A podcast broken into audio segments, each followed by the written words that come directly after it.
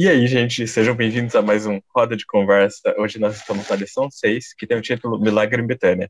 Antes da gente começar, começar vamos apresentar o nosso convidado especial, Moisés. Seja bem-vindo, Moisés. Fala Muito aí, obrigado. galera. Aí, ó.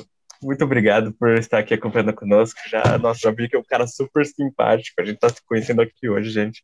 E aqui nós estamos aqui para compartilhar mais sobre o que a lição está falando e para você ter um gostinho do que a lição vem trazendo e estudar aí na sua casa. Gente, para fazer a introdução, para a gente começar aí no tema, a lição é, fala mais ou menos o seguinte: ela fala sobre Jesus lidando com um caso de ressurreição. Você deve já deve ter ouvido essa, essa história. Se ainda não ouviu, é sobre a história de Lázaro. E aí fala sobre como Jesus lidou com essa questão da morte de Lázaro, da ressurreição de Lázaro, e como que a gente pode aprender mais sobre quem Cristo é e sobre o que nós podemos esperar é, do nosso futuro, como o que irá acontecer no futuro em relação à morte e ressurreição, com esse exemplo que Cristo deu. Então, a primeira pergunta que eu mando para você seria a seguinte: o que a nossa compreensão sobre o estado dos mortos influencia como percebemos o caráter de Deus? Olha, Mar, assim, eu tava pensando, a gente discutiu um pouquinho disso, né, no último sábado da lição, mas eu acredito que o evangelho não faria sentido se a gente não compreende direito, se a gente achar que é, tem uma vida após a morte, por exemplo. Não faz sentido Cristo ter vindo, não faz sentido todas essas coisas.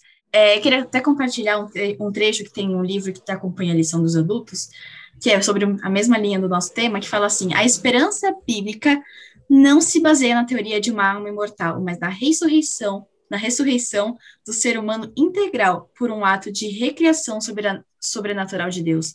Então você vê tantas coisas que trazem quando a gente acredita, a gente acredita da maneira correta, né, do que a Bíblia traz para gente, né? Então a gente acredita em um Deus criador, um Deus redentor, um Deus salvador, tantas coisas, um Deus de amor. Então eu acredito que muda completamente a nossa forma de enxergar Cristo e é muito perigoso a gente achar que é, é, indiferente, né? Quando a gente entende isso, a nossa vida também muda por completo. O que a gente faz, o que a gente ouve, o que a gente é também. Mas eu gosto de pensar que a ressurreição é uma demonstração do poder de Deus e do controle de Deus sobre todas as coisas. Quando a gente pensa que nem mesmo a morte pode separar a gente do poder de Deus, porque Deus é capaz de ressuscitar. Então, é a, a comprovação máxima para mim de que Deus está controlando todas as coisas e que nada escapa do poder dele. Então, o caráter dele é a revelação do seu cuidado, sabe? O caráter dele é revelado no cuidado dele por nós. E no momento em que ele consegue parar a morte, é a demonstração do cuidado dele por nós em todas as situações. Se a gente for fazer um paralelo lá para Apocalipse, Lá, é, é, João está isolado na ilha de Patmos, né? E aí ele fala que não haverá mais o mar. Não sei se vocês já olharam esse texto, mas tem um texto que ele fala assim: e o mar já não existe. E aí eu fiquei, durante muito tempo, eu fiquei pensando sobre o mar. Né? Por que, que João estava falando que o mar já não existe? E aí uma tia minha faleceu. E a minha tia faleceu e o irmão dela foi fazer a mensagem, o pastor Zinaldo da, da CPB. E aí eu fui lá falar estava é, com ele lá no, no, na mensagem e eu fui ouvi-lo. E ele fez assim: o mar já não existe porque para João, além de todas as, as questões escatológicas envolvidas com isso, para João o mar era a distância, o mar era afastamento. O mar era a distância que a gente ia ter dos nossos queridos, dos que a gente sente falta. E aí, quando o mar já não existe, a distância já não existe. E aí, esse ato de Deus ser soberano sobre a morte faz com que a gente seja próximo dele e próximo daqueles que a gente tem falta. Então, uma esperança revelada de que logo em breve, quando Jesus voltar, o mar já não existirá. O distanciamento que a morte causa nesse momento para a gente hoje também não existirá. Então, ela revela o cuidado de Deus e o poder de Deus. Para mim, isso é muito, muito forte em relação à ressurreição. Sim, quando nós entendemos que é desejo do Pai, que todo aquele que nele crê tem a vida eterna e que no último dia ele vai ressuscitar aqueles que dormem nele, para que eles tenham essa oportunidade da vida eterna também. É lindo, porque a gente, assim como Moisés falou, Elisa, a gente vê um pai que se preocupa com todos, que independente da situação, é, independente se seja uma situação de morte, porque a gente não está preparado para perder ninguém. muito menos quem a gente ama, mas independente dessa situação, de como foi, a gente tem essa esperança de que um dia ele, ele sendo um pai de amor, ele pensa na gente, ele vai ressuscitar aqueles que dormem. Então, eu acho que revela um caráter de um pai amoroso, de um pai que se preocupa com a gente. Exatamente, eu vejo como um cuidado de Deus, porque ele fez questão de nos informar que a morte é como um sono profundo, é um descanso, uma espera para a sua volta. Então, é um conforto para todos e a certeza de que não há um ponto final até que ele volte para nos buscar. Gente, isso é maravilhoso, sério. Tipo, a gente falando desse assunto, vocês comentando, falando do cuidado de Deus, o poder de Deus, e aí eu imagino, eu imagino a cena, né? Jesus ali na frente do túmulo de Lázaro, era Jesus falando: Meu, não é a morte que vai me parar, não é a morte que vai parar Deus de nos salvar, entende? E aí ele dá o comando para Lázaro, entende? Não tem nada que vai parar Cristo, não tem nada que vai parar Deus, porque ele tem o controle sobre a morte. Tipo, não tem como. Ó, eu fico até arrepiado só de, de falar isso, é realmente algo extremamente impactante. A gente consegue ver muito sobre quem é Deus, sobre quem é Jesus quando a gente vê como ele lidou com essas situações. E aí, para dar continuidade no assunto, a gente vai para a segunda pergunta, que seria mais do que uma teoria, que é, acho que já deu para perceber que é mais do que uma teoria do que a gente já respondeu até agora. Mas como que a ressurreição afeta a nossa vida atualmente? A sua vida, a minha vida, nossa vida de todos nós aqui. Olha, eu acredito que é, eu, me faz ver que é tudo sobre o próprio Cristo. A minha vida começa a ser uma entrega em, em, resposta ao amor dele, a todas as coisas que ele fez. E também, ele é a própria vida. Eu até queria compartilhar aqui um trechinho que eu vi na parte de quinta-feira, que fala assim: Jesus não só possuía possui vida, ele é a vida. Quando confiamos nele, temos a vida eterna e a certeza da imortalidade. Porque Jesus disse em João 6, 47: em verdade, em verdade lhes digo: quem crê em mim tem a vida eterna. Então, o próprio Pai é a fonte de todas essas coisas. E como que isso pode ser uma realidade na minha vida? Estando com Cristo todos os dias. Não buscando só você quer, ah, eu não quero morrer nunca mais, ou coisas assim. Não, mas você realmente estar lá em resposta a todo esse amor, ao caráter dele que a gente viu na primeira pergunta. Acho que seria mais ou menos isso. É, quando a gente imagina, eu, eu pelo menos consigo pensar assim, né? A ressurreição de Cristo ela é o ponto crucial do plano da salvação fazer sentido para mim. Uhum. Por quê? Quando a gente imagina o seguinte: Jesus morreu e ponto final ali, Satanás sairia vitorioso do cenário. Porque o cenário seria: Jesus morreu, a humanidade não tem um redentor mais, apesar dele ter sido sacrifício, mas é quem, quem vai levar esse sacrifício para o Pai? Quem será o sumo sacerdote que fará isso? Então, no momento que Jesus morre e ponto final ali, acaba a nossa possibilidade de ter um sumo sacerdote fazendo o papel no santuário celestial e sendo advogado a nosso favor. Mas aí Jesus ressuscita. Quando ele vence a morte e a ressurreição dele aparece, aparece para a gente o resplendor do cenário. Ele vence o que Satanás achava que era o poder dele maior. É, é, entenda que o, a morte entra no mundo por causa do pecado, né? O pecado entra no mundo por causa de Satanás. Então, quando Jesus vence a morte, ele vence o pecado. E aí dá para a gente a sensação de que a gente pode realmente confiar num Deus que não é o Deus simplesmente frágil da cruz e humano, mas que é também o Deus todo-poderoso que consegue vencer a morte. É, tem a passagem de João 3,16 ela é muito bonita, mas tem um termo que a gente usa muito, que é, é porque todo aquele que nele crê não pereça, mas tem vida eterna, mas tem lá o Filho unigênito, que deu seu Filho unigênito. E eu estava pesquisando e conversando com os amigos meus e aí, uma vez, um pastor falou assim: Cara, sabe o que significa unigênito? Eu falei, mano, sei lá, tem algumas ideias, mas o que, que significa? Ele falou assim: Unigênito é o único da espécie. Jesus é o único que é totalmente homem e totalmente Deus. Ele é único na espécie e ele é o único que pode ser redentor. Então, no momento que ele vence a morte, ele consagra a condição de ser redentor. Ele consagra a condição de ser salvador.